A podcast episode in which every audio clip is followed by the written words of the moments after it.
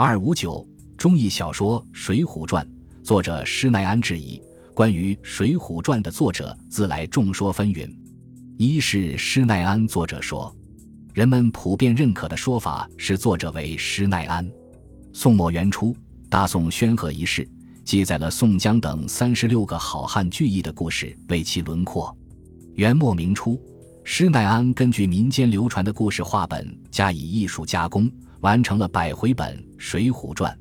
胡应麟、少室山房笔从认为。《水浒传》的作者是施耐庵，但是有学者提出，在元末明初不会出现长篇白话小说《水浒传》。《水浒传》最原始的脚本应是郭勋的百回繁本，中译《水浒传》是由郭勋及其门客共同编写而成的。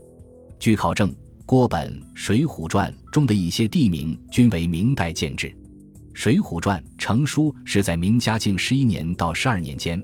而嘉靖时期还没有公开署真名与小说的卷端的先例，所以施耐庵并非真实姓名。二是罗贯中作者说，另一种说法认为《水浒传》的作者是罗贯中。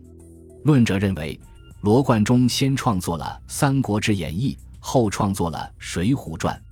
现代历史学家罗尔刚著文，从罗贯中《三岁平妖传》看《水浒传》著者和原本问题。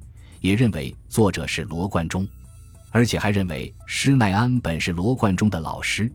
罗尔刚将《三岁平妖传》和《水浒传》两书做了对比，发现《三岁平妖传》中有十三篇赞词插入到了《水浒传》中，这种情况表明只有同一作者的著作才会如此。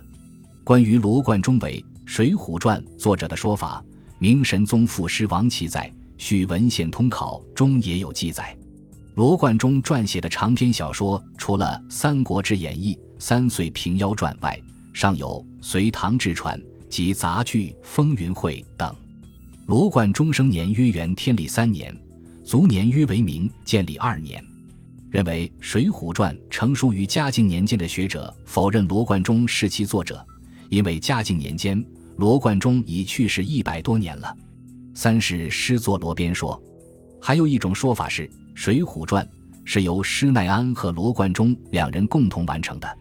持此说的学者认为，《水浒传》所见最早本应是天都外臣续本，其题属为施耐庵集传，罗贯中纂修。